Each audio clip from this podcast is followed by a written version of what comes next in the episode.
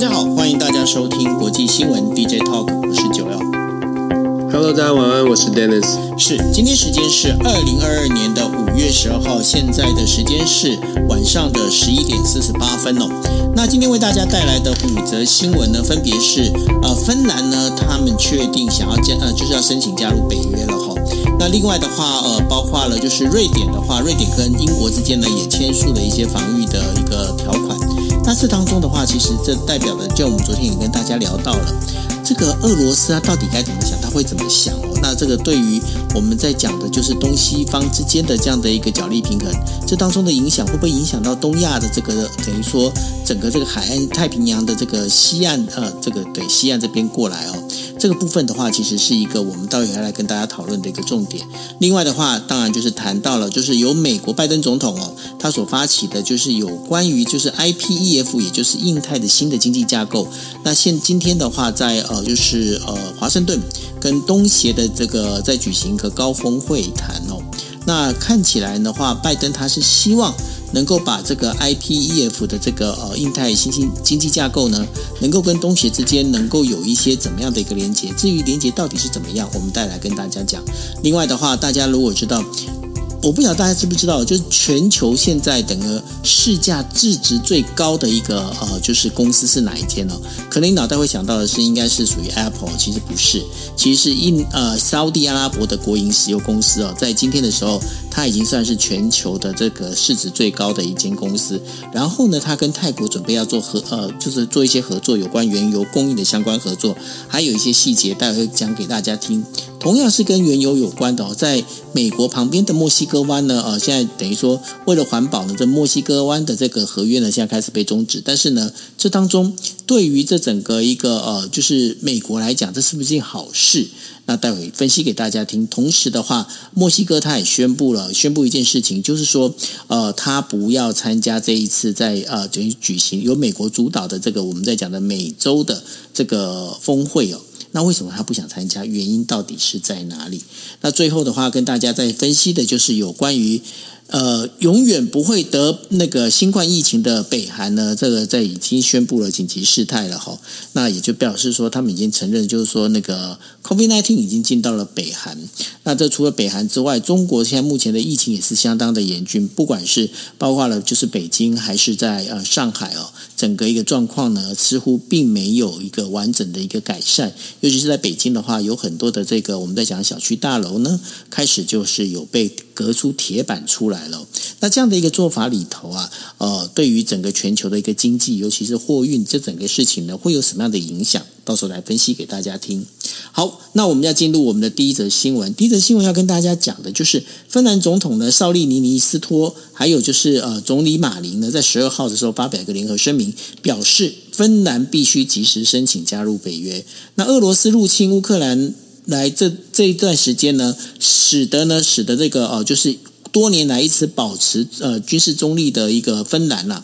他们也发现就是说，诶，这个当中的话必须要做一些改变哦。大家如果知道的话，其实呃，芬兰的话，在一九三九年的时候呢，德呃德就是纳粹德国入侵芬兰之后，芬兰就开始采取的一个所谓的一个中立的一个措施哦。那当然，这个当中的话，这个。将这个七十三年来哦，这个重新的一个改变哦，对俄罗斯来讲，俄罗斯的反弹将是不可避免的。那也这也可能会造成东西方哦，这个最新的一个抗呃，就是有对抗的一个新组合，尤其是战后的安全体系呢，现在面临到一个折转点。那这当中的话，也会影响到有关未来的美中之间的一个冲突哦。那这当中的话，大家就在想说，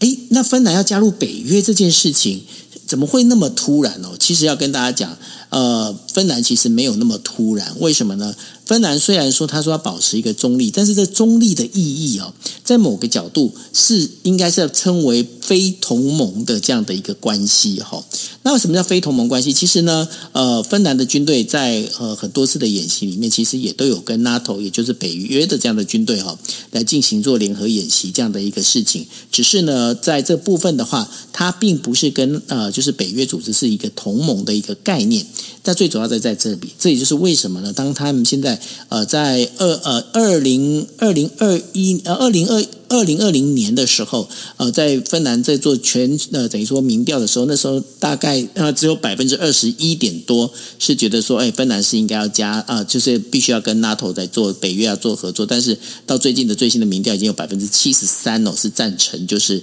芬兰的加入北约组织。Dennis，这个当中这个状况，真的俄罗斯应该会很不开心吧？俄罗斯开会 不会开心？俄罗斯一定不开心。俄罗斯面对西方国家，现在全部都好像更加的团结起来在，在跟他竞争，或者是啊。对抗他了，俄罗斯一定不会开心的。但是俄罗斯开不开心，好像这这不是应该不会是这个芬兰或者是其他西方民主国家的说 Who cares？重点。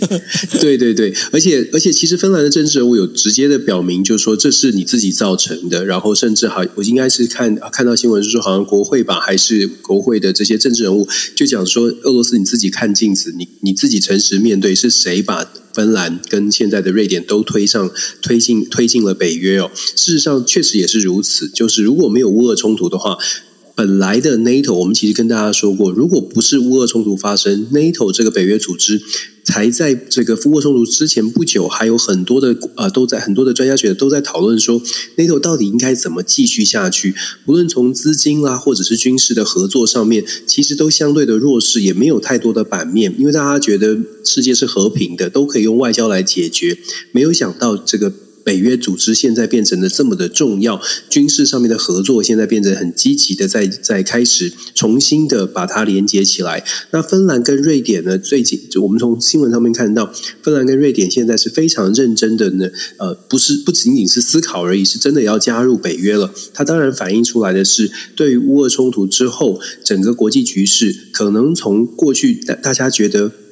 一切都可以好好好谈，一切都可以用外交手段。现在开始已经变成更务实的，觉得如果如果真的要谈，将来就算要谈，也得手上也得拳头有力，也得手上有呃完整的这个保护哦。那其实九，你刚刚有讲到说芬兰跟北约组织之前的关系，其实之前虽然没有芬兰没有加入北约，但是我们知道芬兰的地理位置，它就是跟俄罗斯有很长长达一千三百公里的边界，所以芬兰。不是本身没有军事的实力，也不是呃本身没有做出军事的准备，只是过去没有加入北约。加入北约这个框架里面，就是如果有任何国家受到打击，他都会加入。那现在芬兰，那过去这几年，芬兰其实在军事的合作演习上面是有跟北约一起来做一些共同的操操演哦。所以其实芬兰的军事实力并不弱，瑞典其实也是。我们其实都在。大概很多朋友都有听说过，像是全民皆兵啦、兵役制度这些都有的，所以这两个国家现在正式加入了，正式要是申请加入北约的话，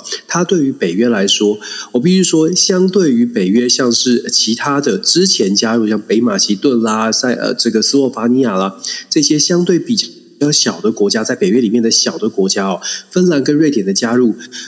以军事程度来说，我会觉得反而是更加的有实力，更加的就是如虎添翼哦。我们纯粹以军事实力的增强来看，芬兰跟瑞典加入北约之后，对于俄罗斯，如果俄罗斯一开始的想法是要把大家分裂，我们说了，现在更加的团结起来，对俄罗斯的压力是更大的。不过现在还是整个乌俄战争呢，就如同我们所分析的，大家大家比气场，这个合作目前还是基呃还是呃仅仅是是说。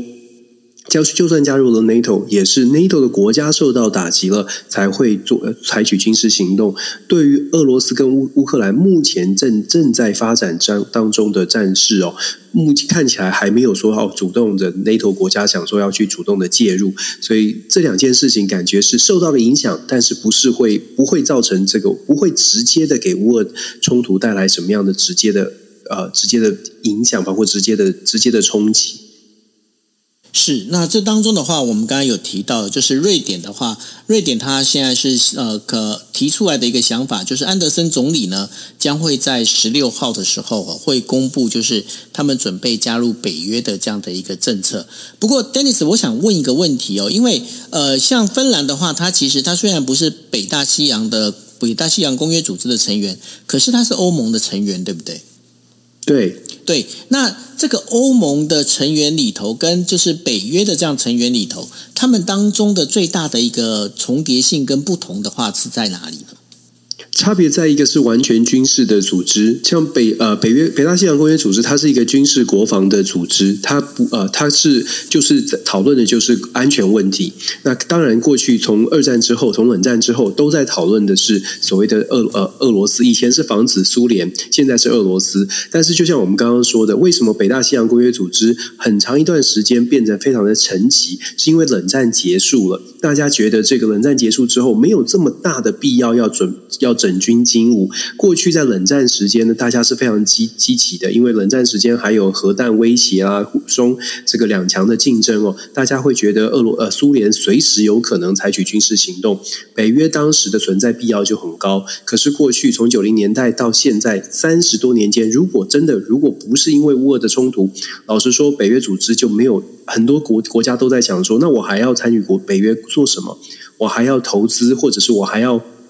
跟北约组织的这些国家一起来讨论国防问题，到底在讨论什么？如果没有急迫的、比急迫的紧张性的话，那北约组织呢是。美国在其中，美国有加入其中，总共北约组织有三十个国家。如果芬兰跟瑞典加入的话，就是三十二国。可是欧盟呢是二十七个国家，欧盟就比较像是经济整合体了。那我们都知道，像欧盟有欧元，欧盟国家它的这个目标目标啊，事实上它不就不是不是完全针对这个国家安全的议题，反而是就像我们说，为什么加入欧盟这么的困难？加入北约其实比较快。我们就很简单说，北约就只有你只有讨论国防，你打算要军事上怎么合。合作，可是欧盟就是一个完全的经济的大幅的大规模的整合。加入欧盟之后呢，你的市场要整合，你的劳动力、你的劳动的法规，还有所谓的劳工的移动、人口的移动，都要做一个完整的配套。加入欧盟之后，你的人员就是今天乌克兰可以，如果加入乌克兰加入了欧盟，事实上乌克兰人就可以到波兰工作、呃，投资各方面的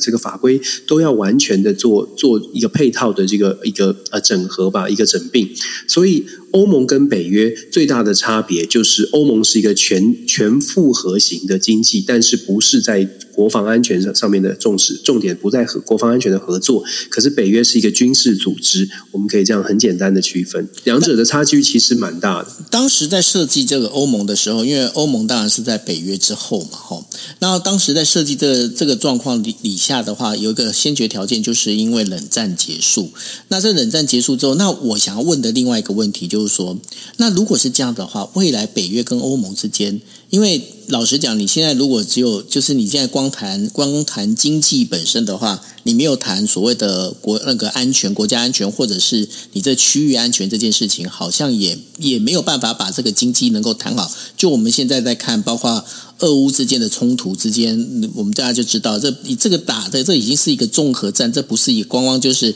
拿这个枪炮弹药直接打而已，而且包括了经济制裁啦，包括了就是这一些呃农产品啊相对应的这些事情。未来这个欧盟跟北约之间，你认为它会可能发生什么样的变化吗？这是一个好问题，就是说，在过去有在北约北约成成立的时候，当时的世界还没有一个叫做 comprehensive security 的这个概念，就是一个综合式的安全观。我们现在在谈的，就像九欧你刚刚说的，这个乌俄战争打出来的问题，你会发现它不仅仅是战争，不止你在战场上的军火啊，或者是谁的武器精良，事实上你还考虑到包包括能源战、食物战，甚至还有科技战、认知战，从通通都呃纠结在一起哦。但是当时北约成立的时候，并没有这么复杂的复杂的考量，还有网络科技战。那欧盟国家当时重视的是经济，我们刚刚说 NATO 是国防安全，欧盟是欧盟是经济复合体。可是未来呢，确实如同我们所说的，确实看到的是一个更复杂的状况。而北约跟呃欧盟国家，其实这些国家也是高度的重叠。所以你要说他们加入欧盟，欧盟欧盟就是呃，想象一下吧，就是法国啊、德国的国防部长去参加北约的会议。国防部长开参加完北约会议，回到国家之内，会不会跟他的经济部长，会不会跟他的网络相关的部门去做一些讨论？也会。可是过去把比较把它分开来想，就是硬竞争跟硬实力跟软实力把它分开。现在会慢慢的，我也我个人也觉得，慢慢的会越来越整并，变成一个真的全呃整体性的，就像我们说的。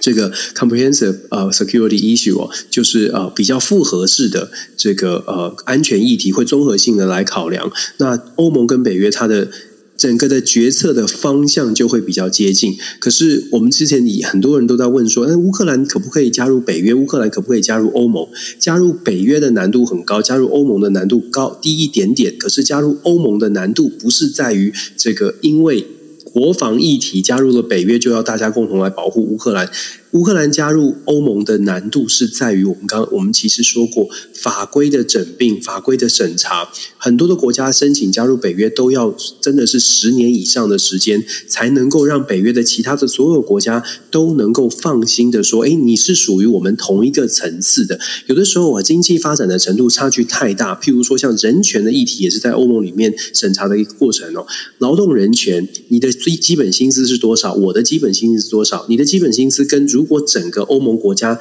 大家二十七个国家差距太大的时候，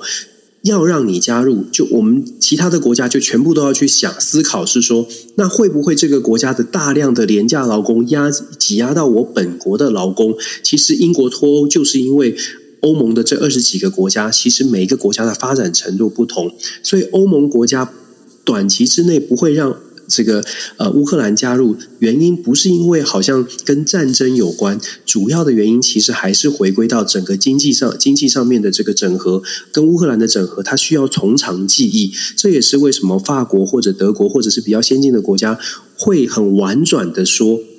也许应该成成立另外一种组织，或者是很婉转的说，我们不能够用这种快速通关让乌克兰加入欧盟。这两个组织各自有它的功用。那现在就是我们的情感上面很想支持乌克兰，才会导致现在有这么多的讨论，乌克兰要不要加入什么什么组织哦？可是如果说你更在乎制度，更在乎这个组织是不是可长可久的话，确实要非常务实的来思考这两个组织本身存在的目的，以及未来想要发挥的功用。一旦这些组织哦，我们这样再进一步的讲说，一旦这些组织出现了一个国家、两个国家，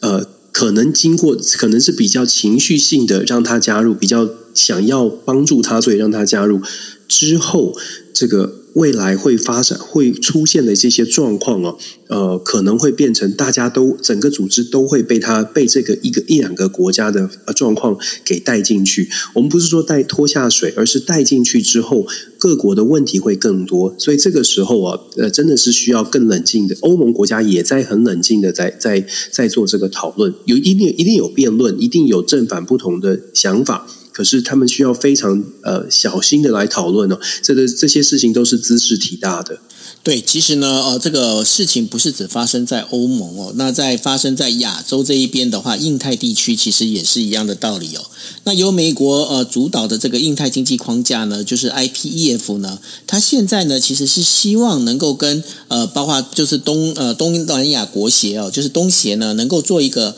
比较好的一个互动。跟合作的一个关系哦，那因为 IPEF 的话是美国在深化亚中经济伙伴关系在制定的一个新的一个框架，他想取代的呢是就是过去的我们在谈的就是 CPTPP 这件事情哦。那在这当中的话，其实最大的问题在哪里？就是说今天的话，如果 IPEF 日本跟澳大澳洲的话，它本身要参加的话，那欧盟它要不要？不不是欧盟，就是东协的话。它本身如果也愿意加入这个就是所谓的印太经济框架的话，那它才可能跟就是中国所倡导的这 RCEP 之间有一些竞争哦。大家可以发现一件事情，其实呢，这个就是在过去过去我们在讲说，哎，经济跟呃军事是可以拆开来的。那现在目前的话，为什么要做这件事情？美国它当然也清楚，印太印太所谓的整个印太自由开放地区这样的一个概念里头，最重要的话还是在这个整个一个经济上的一个结盟。那未来的话，也许在军事上才能够有相互的之间的关系。Dennis，你觉得现在目前为什么那个拜登他那么积极，还要跟东协这边再把这事情谈妥呢？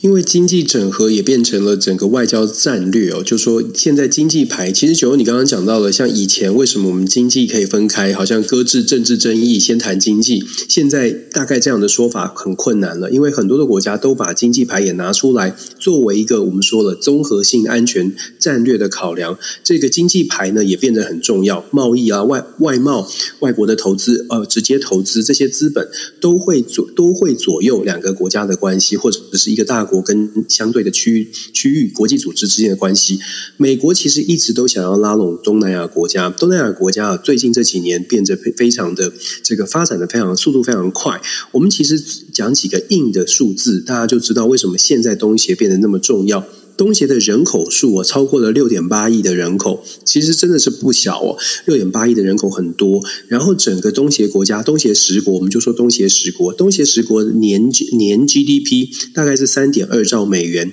等于是说它的市场规模跟它的经济的潜力其实是蛮大的，而且年年都在成长。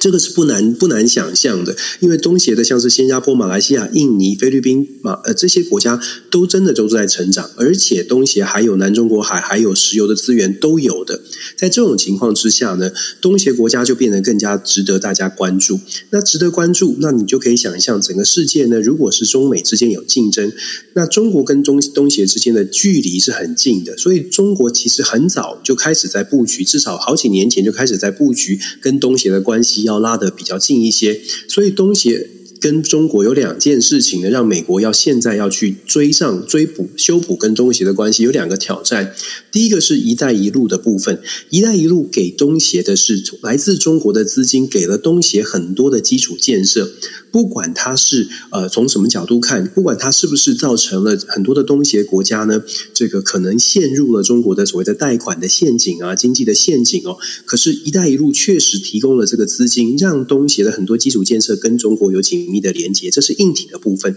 软体的部分，刚刚九你也提到了 RCEP，软体的部分是指整个的贸易市场，整个东协区域跟中国在市场上面做一个做一个结合，而 RCEP 是个软软的这个连结性的这个策略哦，我们就说“一带一路”跟 RCEP 两个加起来，你可以想象中国的策略上面是要跟东协拉得很近。美美国这个时候介入提出的所谓的 IPEF，事实上是比较落后，但。是不是没有机会？机会在哪呢？机会在于 ASEAN 的国家，就是东协十国。其实我们刚刚说的一带一路跟 RCEP，东协国家不是完全没有担心的。东协国家是有担心的，可是东协国家也非常的务实。在担心的同时呢，他们会想说：那中国跟美美国在现现在这时候，你们都想跟我做个朋友，谁能够拿得出手的东西，让我可以得到的更多？对中国有担心，所以 ASEAN 这些东协国家才会很积极的说：如果美国你能够拿出东西来，我很愿意尝试，我很愿意去跟美国的关系交好。这个印尼的外长啊，马来西亚，其实这些国家的政府都有表达这种态度，就是跟中国是因为我们地理位置，跟是因为过去的这几个计划，确实这个我们从国家利益的角度，我们跟他走得近。但是如果你这边美国这边，我们在看你的表现哦。这样听起来好像觉得东协是不是在拿翘？呃，前几年之前，就是阿这样在刚刚刚开始，一九六零年代。成立的东南亚国协的时候，大概没有人能够想到，当当时可能没有想到说东协可以有有这么样有这么样的一天，说哎，可以跟可以扮演一个制衡的角色。可是现在真的可以，因为美国的印太战略，他非常的担心东协跟中国走得太近。我们刚刚说的那些硬体的数据有六点八亿的人口，三点二兆的这个美元的市场市场规模。想象一下，如果他不是站在中美的中间，而是往中国位移的话，对美国来说，他就会。变成更难竞争，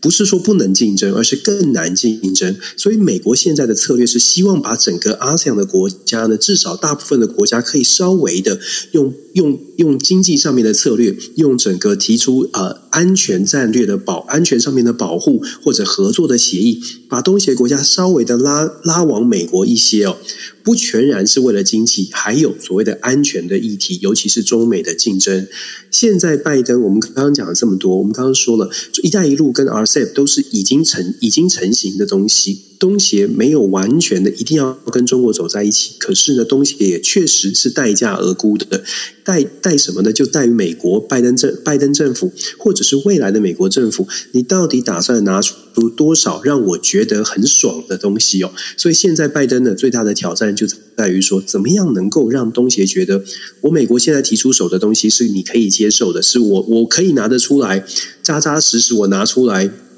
可以让你觉得诶有吸引力的。我们其实这两天都前呃应该是昨天前天都有在讲到说，其实针对美国给跟东协的合作。美国现在要展现出来的真的是非常务实的牛肉了。这个时候，呃，东要知道东协想要什么？东协要两件事情，一个是在经济上，东协希望美国的市场可以更加的开放。那当然，这就是美国自己内部的挑战了。因为中西部的农民愿不愿意开放东协的这些农产品，愿不愿意开放东写的比相相对比较低廉的这些制造的产业，这些产品进入到美国。这是经济上，在军事上，在安全议题上面，美国在所谓的南中国海，我们知道像菲律宾啊、像印尼啊这些国家，事实上是跟中国有一些南南中国海的一些争议的，但是美国能够做出多少的安全的保障？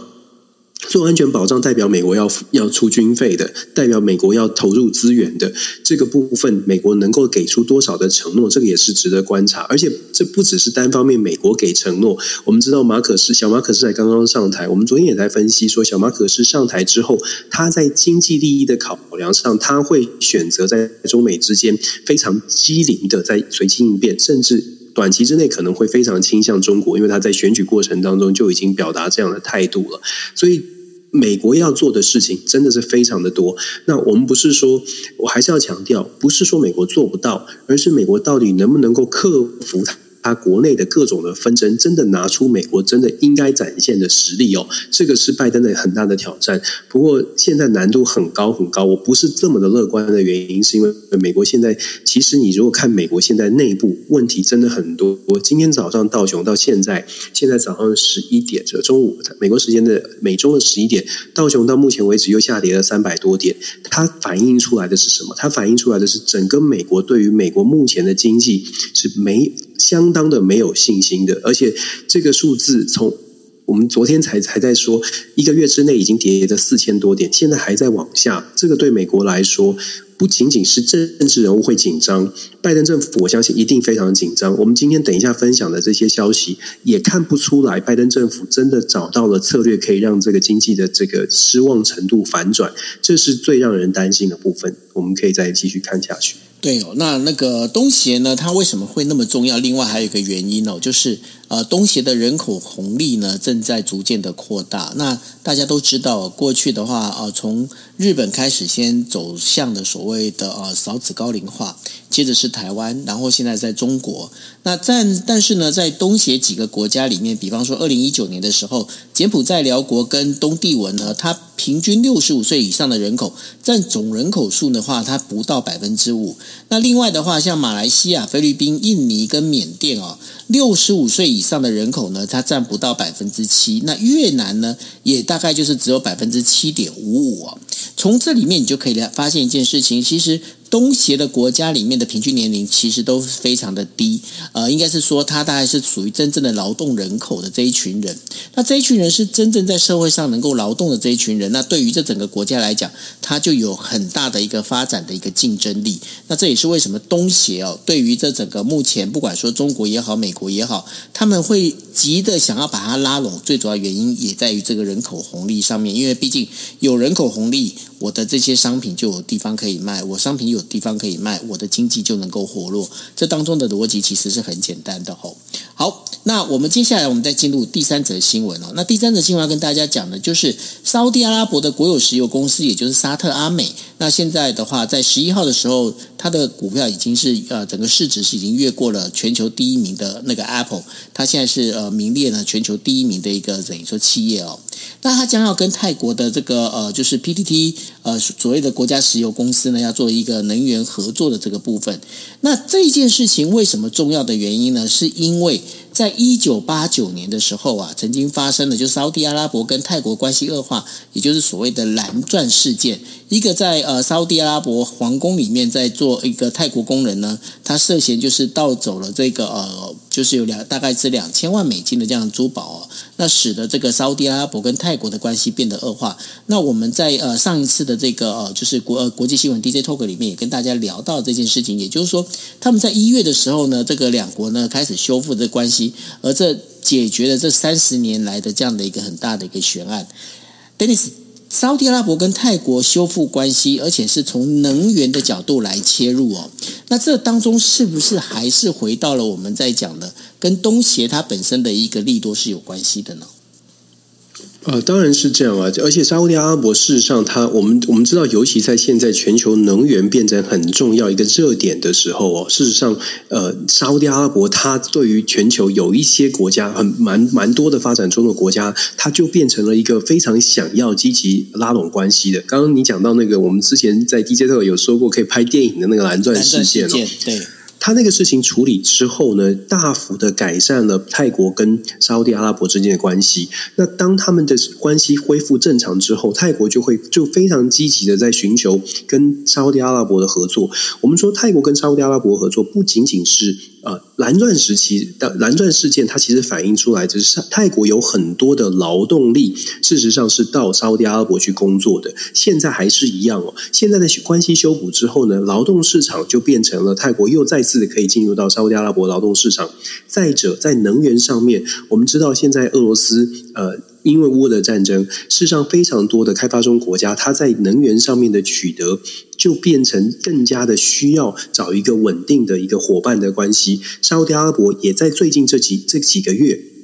一直很积极的在拓展他自己的对外关系哦。那泰国跟沙乌地阿拉伯的关系，就是就像我们说的，因为这些因素，整个劳动力，然后泰国跟沙乌地阿拉伯的合作，可以在能源上面也也进进入更稳定的状态。所以基本上呢，恢复了正常关系之后，我们看到泰国跟沙乌沙乌地阿拉伯走得越来越近，这非常的合理。那我觉得泰国做这样子的决定，它会带给这个呃不是。不是世界哦，它会带给东南亚国家一个蛮大的一个指标的效应。就东南亚的其他的国家，像是印尼，像是这个马来西亚，其他的东南亚国家都会。都非常有可能哦，起而效尤。因为其实对于沙乌地阿拉伯来说，它虽然出产能源，能源是它的主要的经济来源，可是沙乌地阿拉伯要进口的东西是什么呢？沙乌地阿拉伯进口的东西主要是食品哦，跟工业用品。食品就是东南亚国家一个很大的强势的地方。你我们要考虑沙乌地阿拉伯的这个地理环境哦，它在粮食上面真的可能没有办法种植的这么多的东西，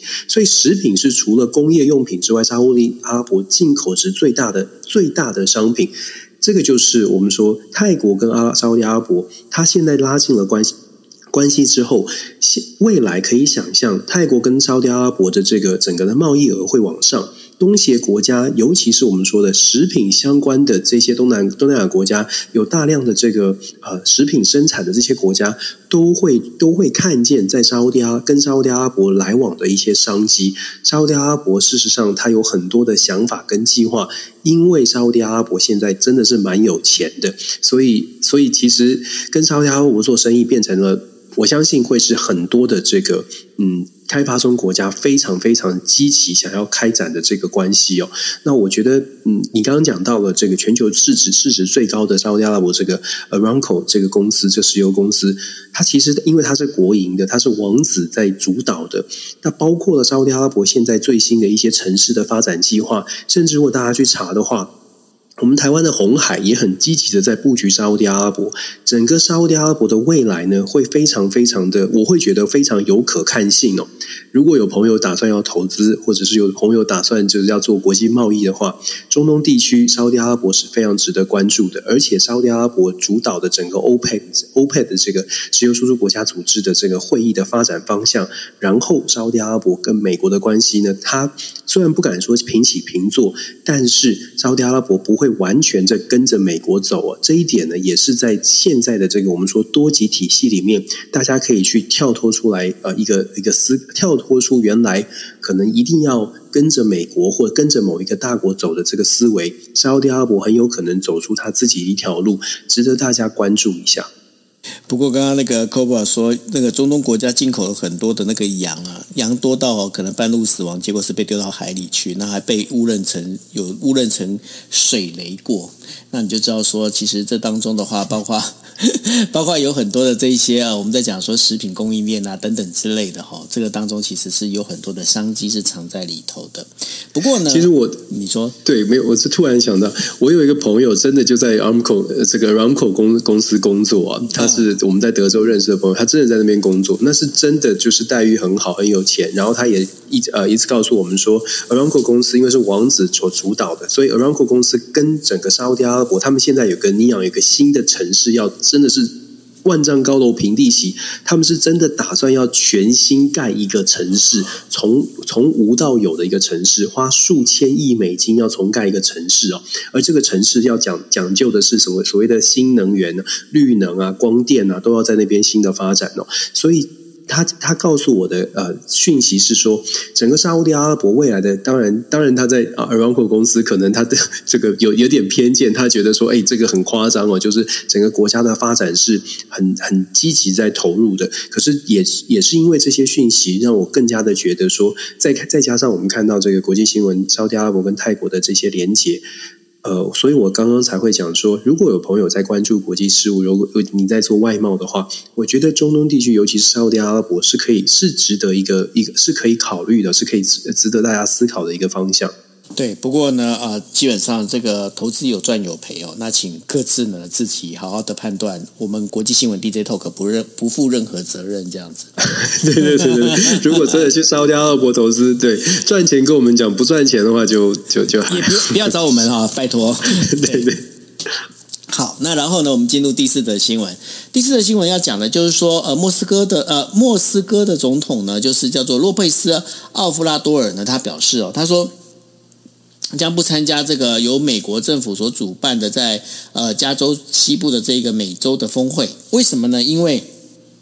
美国的助理国务卿啊，叫做尼克尔呢，他就讲了，他说，由于缺乏这个民主的关系啊，所以美国不打算邀请古巴、尼加拉瓜跟委内委内瑞拉来参加美洲峰会。那对这件事情的话，墨呃墨西哥的这个呃就是这个总统呢表示，这这件事情非常不满哦。那另外还有一件事情就是。拜登呢，在终止墨西哥湾这个采油合约，那这个部分的话，诶，好像是真的谈到环保，可是对于这整个拜登政府来讲，是不是也是一个危机呢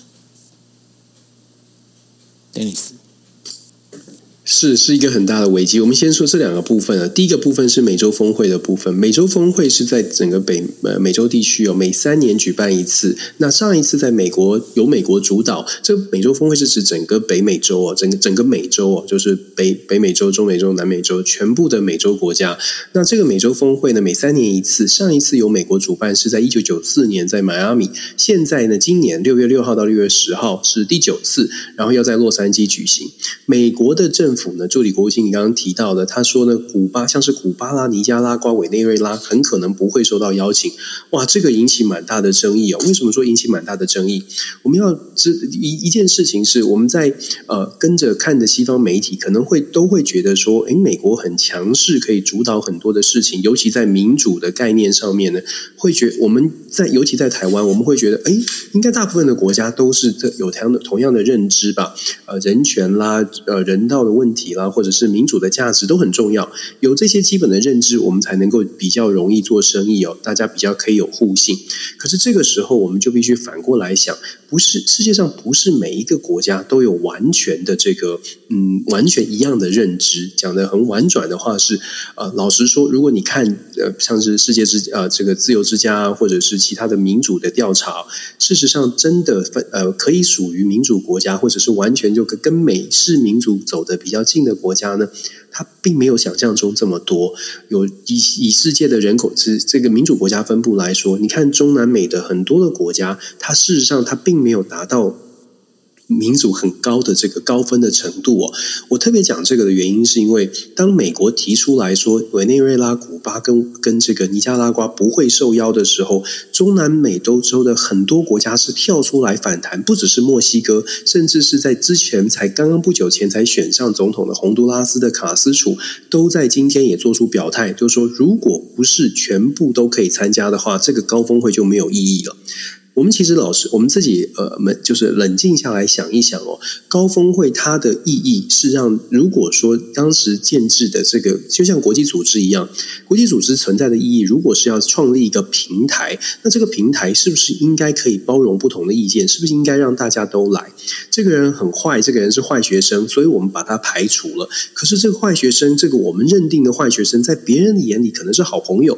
在这样的状况之下呢，任何的国际组织只要有出出现这种排外，然后又不是百分之百分之九十九点九的其他的盟国都觉得应该要把它排除在外的时候，就会出现这种反弹。那美国在美洲地区哦，特别这个这个反弹是特别的明显，原因是因为其实很多的中南美洲国家对于美国真的没有这么的喜欢哦，尤其是美国的像像是移民政策啦，或者是种种的这个对外的经济的经济的测试措施，让中南美的部分的国家其实长期对美国就有蛮大的蛮蛮大的这个质疑哦，就不是不是特别的好有好感，所以就像我们刚刚说的，美国反对的像是古巴、尼加拉瓜、委内瑞拉，他点名的这三个国家，事实上这三个国家也很讨厌美国，也很不喜欢美国，只不过现在美国透过这种举办高峰美洲高峰会的方法，直接的说，哎，这些国家可能不会受邀，这个当然就会造成了像是古巴、委内瑞拉跟跟尼加拉瓜的朋友，他们也有朋友的，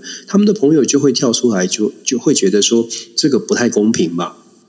如果你真的愿意接受比较开放的态度，是不是应该让他们来开会呢？毕竟他们也是整个美洲国家，也是属于美洲国家哦。所以这个是一个很有争议的。那其实我们在讲说，拜登总统呢，他的这个决策的模式或者决策的思维，可能真的就像我们之前看到的，像去年有所谓的全球民主峰会，也是做出一些谁是我的朋友，谁是可能不太民主的国家这种选择。这个问题就出在于我们回到这个根本的问。问题是做出这样的筛选哦，可能会让自己的朋友觉得就好像是同温层了，可能会让自己的朋友、自己的民主盟国呢觉得哎不错，哦我们都是同样概念的。可是这个同时也会释放出一个讯号，就是你不是我的朋友，或者是你如果不做，感觉起来是你如果不做什么事情，你就不能成为了我的朋友。可是那必须是。本身美国很强势的时候，以前在美国一超多强体系里面呢，美国可能说了，这些国家会觉得，哎，我没有办法变成美国的朋友，我没有办法受邀，我好怕。可是现在，我们一直在 DJ 后一直在讲，现在的国际体系已经不再是美国拍桌，大家都会立正站好了。你看沙乌地阿拉伯，你看中东国家，你看俄罗斯，看中国，看印度，你就知道了。其实现在美国想要用强势的，用拜登想要用他以前当参议员时候，一路以来当参议员时候这种很强势的方法，八零年代、九零年代，甚至两千年初期可能适用，但是现在他自己当总统之后呢，他的思维似乎还。还是一样的，觉得我必须要我做出这样比较强势的区分。这些国家想要加入这个团体，就会加入。当然，这有风险，有可能成功。成功就是那这些国家就改变吧。可是它的风险是，如果不成功呢？不成功就有可能把这些国家通通推到一个角落，然后在这个角落，这些国家自己就集合起来了。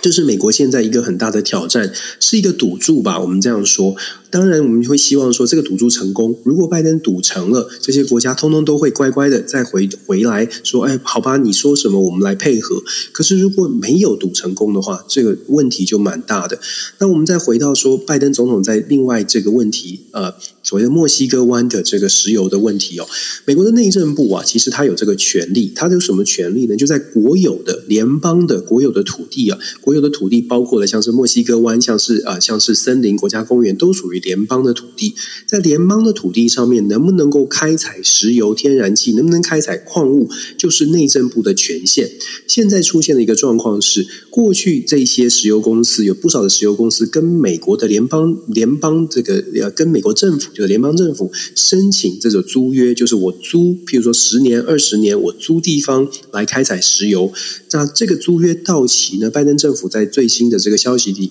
里面讲到说，有三个地方，像是墨西哥湾啦，还有其他的地方，有三个地方的这个租约到期之后，内政部说不打算要继续租给这些石油公司了。我们刚刚江九欧也说了，这个对于能这个拜登的政策，尤其是环保政策、绿能环保政策来说，它是它是一个振奋的小振奋的这个消息哦，因为这。不让他们再再继续做做可能会伤害环境的开采的动作、开挖的动作。绿能绿对绿能产业对于环保是好事。可是我们说现在的美国整整体哦，整体的这个对于经济的未来的期待是是不太抱太光明的期待，不太不太乐观的。在不太乐观的情况之下，拜登又做出这样的决定。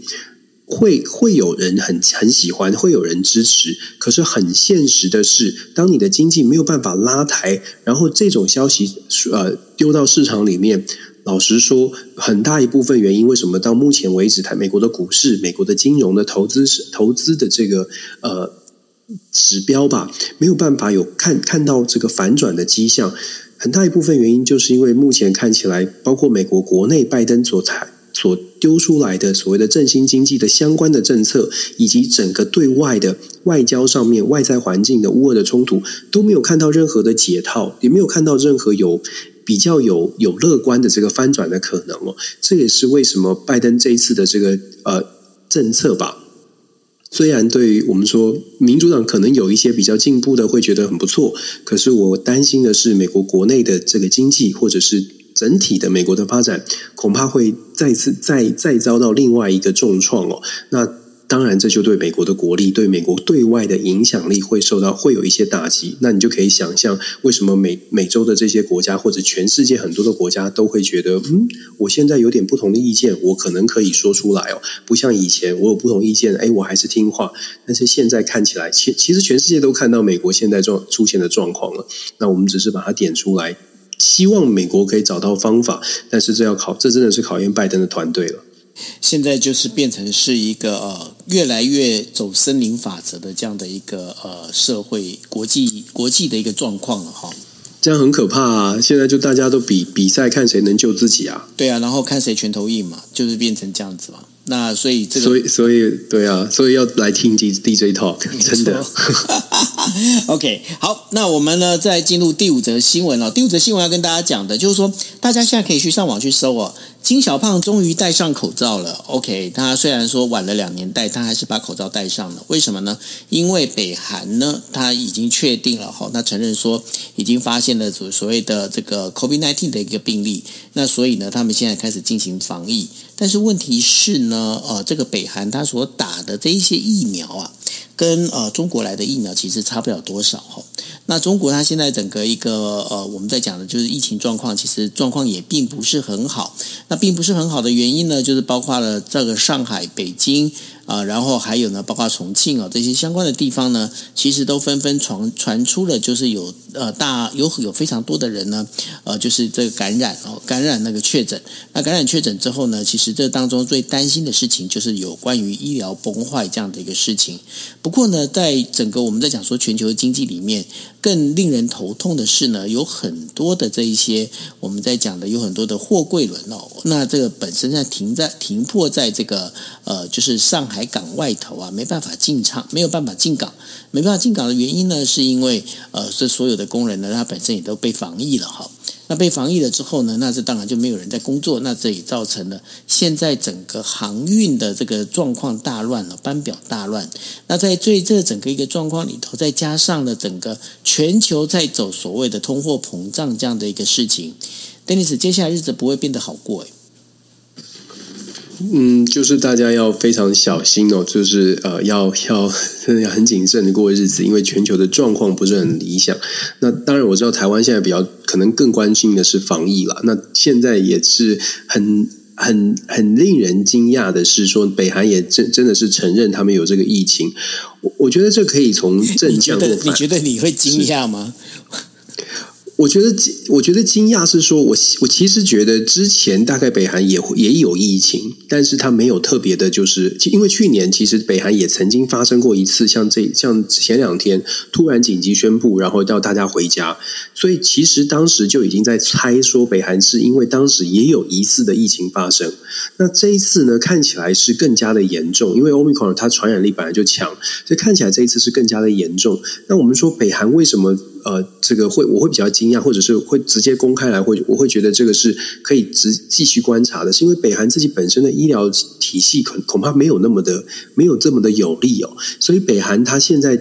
凸显出来的，或者是北韩这样子做出这样的宣呃这样的一个消息出来，其实它会变成嗯。这个这个这个会变成一个对北韩来说，它应该是一个蛮大的压力。那在这样的情况之下呢，我们后续要观察的是，这个疫情在北韩到底会不会爆发？那如果北韩在预真的预兆疫情爆发的话，他会需要帮助的。他需要帮助谁给帮助？那谁谁愿意伸出援手，就会变成嗯，这个时候的北韩可能会可能会呃，比可能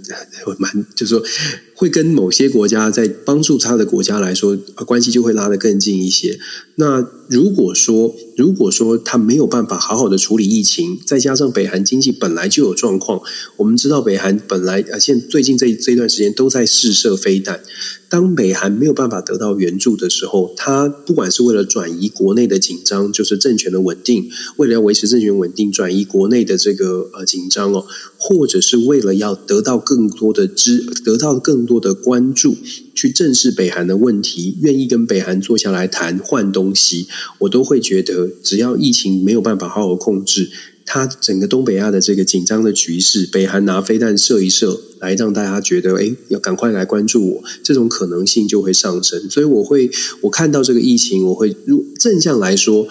美国或者南韩在这个时候，在北韩需要帮助的时候，你要怎么样来面对？你要怎么样来跟他谈判？这个也许你可以改善跟他的关系，也许可以把他北韩安抚住。可是反向来说，如果大家还是还是觉得，哎，这个不需要特别去关注他，也许北韩就会做出比较比较让人家呃这个呃担心的举动。这个是我我觉得北韩这个疫情可能会造成的这个影响哦。那至于说我们谈说整个全球的局势哦。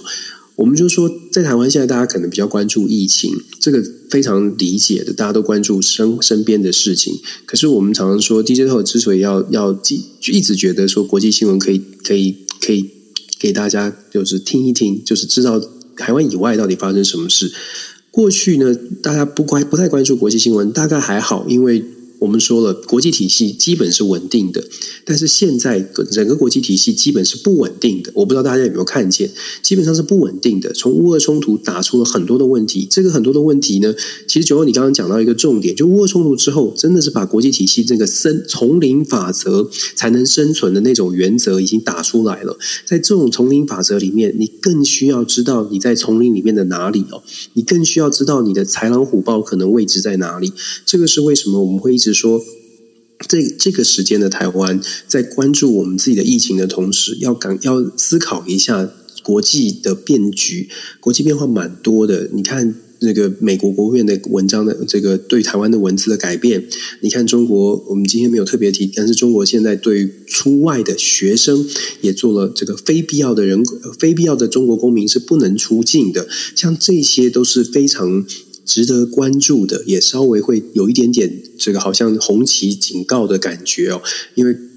真的是进入到了丛林丛林法则的时代了。这个时候，台湾要特别特别的注意跟小心。对，因为像包括了，就是过去我我经常会像我也在日本的电视节目，我也会跟他们讲，我说你们就是叫做那个黑瓦波 K，黑瓦波 K 波 K 的意思就是说你就是一个呃，就是只会谈和平的一个笨蛋哦。那我会跟他们讲这些事情，最主要原因呢，就是因为他们过去都认为啊，认为就是说日本只要在联合国的一个体制之下，日本它就可能是安全的，所以日本没有必要去增加所谓的这个呃。国防预算了，但从现在的这个俄乌战争之后啊，其实呃，连日本人他们都已经清楚的发现了，就是说，如果国防预算没有办法增加的话，对于日本来讲，其实是非常的危险。这已经说服了日本的国民。连日本国民都已经被说服的话，你就可以知道说，现在未来的话，这个比看谁拳头大这件事情会变得越来越明显，而且呢，越来越多的国家他都不呃不会去吝啬的去秀出他的肌肉，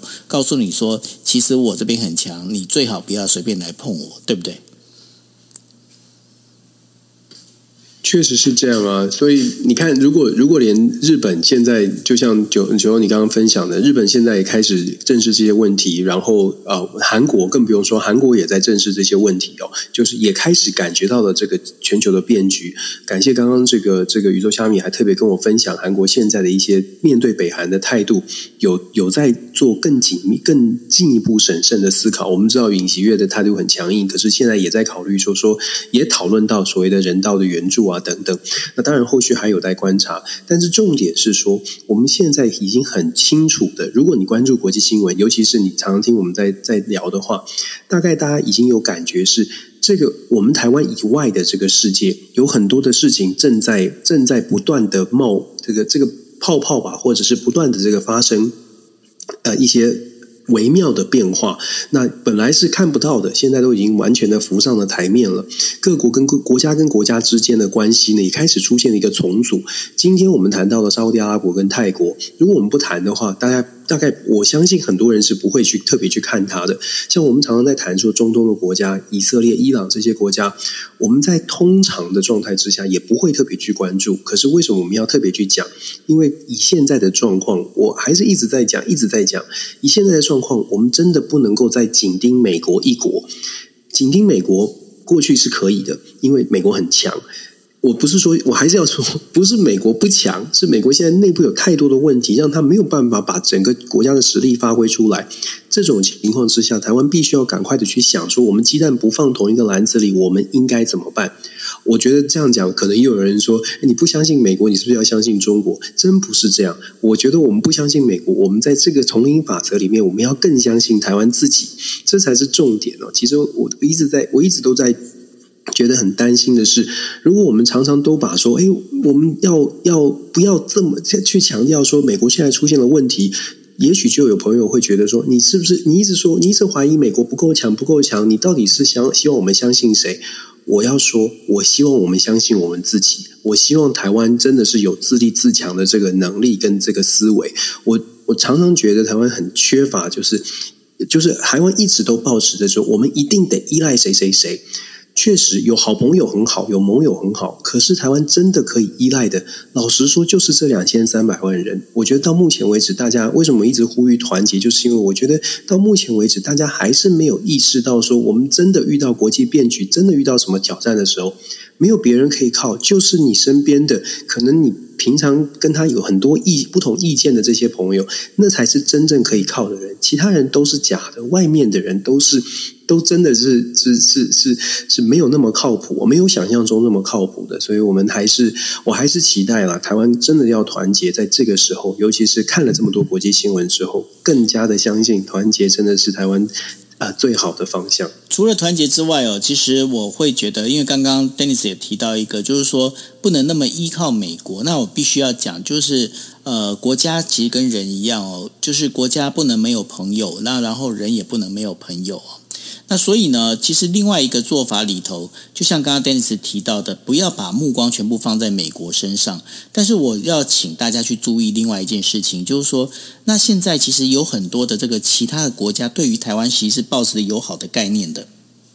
我不是跟大家讲日本哦，还有包括了，你看像大家还记得吗？就是包括啊，立陶宛、拉脱维亚、拉呃那个爱沙尼亚，然后还有呢，捷克。捷克其实对台湾的这样的一个态度呢，其实远远远跟过去比起来是呃非常友善很多。可是呢，我们对他们的一个了解，我们对他们现在所处的一个境地，到底我们清楚吗？我们对他们能够有很多的地方，我们能够知道吗？这些相关的这些事情，也就是说，呃，我们经常在讲哦，就是呃，这样不管说我们的那个职场多样性，我们在朋友的交往多样性，那国家跟国家之间的一个交往里头，多样性这件事情是不是对？台湾来讲是一个机会，我觉得也是可以去思考的，不是吗？是啊，就是我们一直说的，其实真的有，我觉得你讲的很很有，就是很重要，而且我们好像好几个月前就说了。就是当我们在谈所谓立陶宛在支持台湾的时候，我们真的就就在讲了很多的欧洲国家，他可能给台湾的支持还会更强一些，因为他们是觉得他们自己有他们自己的骄傲，他们有自己的想法。欧洲的很多国家，像我们在学术圈或在很多的场合。欧洲欧洲人是，如果觉得你是一个不错的朋友，他会比较，我会我自己的感觉啊，也许有偏见了，大家可以听听看。我会觉得说，欧洲国家要要帮助台湾，或者是欧洲国家一旦觉得，诶，我们要支持你的时候，他会比美国更加的务实哦。呃，你你其实我们看立陶宛，看看中东呃这个欧洲的这些国家，他是他是真的会一直不断的讲话，而且真的就飞来台湾了。这两相比较之下。就像九欧说的，我觉得不管呃这些国家是不是还还是不是强度够强，可是至少我觉得我们多交朋友，不呃真的是鸡蛋不放同一个篮子里面，对台湾来说才才会是好事的。我我真心觉得台湾太过太过相太过觉得呃就是太太太太活在这个一一超多强体系里面。我我的感觉到目前为止还是觉得一定要一定要跟着什么走，可是忘记了其实有好多好多的国家可能等着要来帮助台湾，或等着跟台湾做更多的连接哦。这个是我觉得可以真的可以跳脱出来思考的，包括我们的贸易商或者是整个的交流，真的也都可以朝稍微的朝其他的地方稍微再努力一下。没错，就是像我们刚刚也提到了，我们在讲说拜登他现在整个一个政策里面，他还是用这个大概是八十年代、九十年代的这样的一个思维逻辑哦，在做这样的事情。那这到底对或不对？大家可以听完我们今天的节目之后呢，大家可以好好的想一想，到底拜登这样的做法，以及就是我们现在我们到底对于欧洲的这一些对台友好的这一些国家，我们对他了解有多少哦？这些事情的话，我觉得都是值得我们去思考的。那 OK，那这就是我们今天为大家带来的国际新闻 DJ Talk。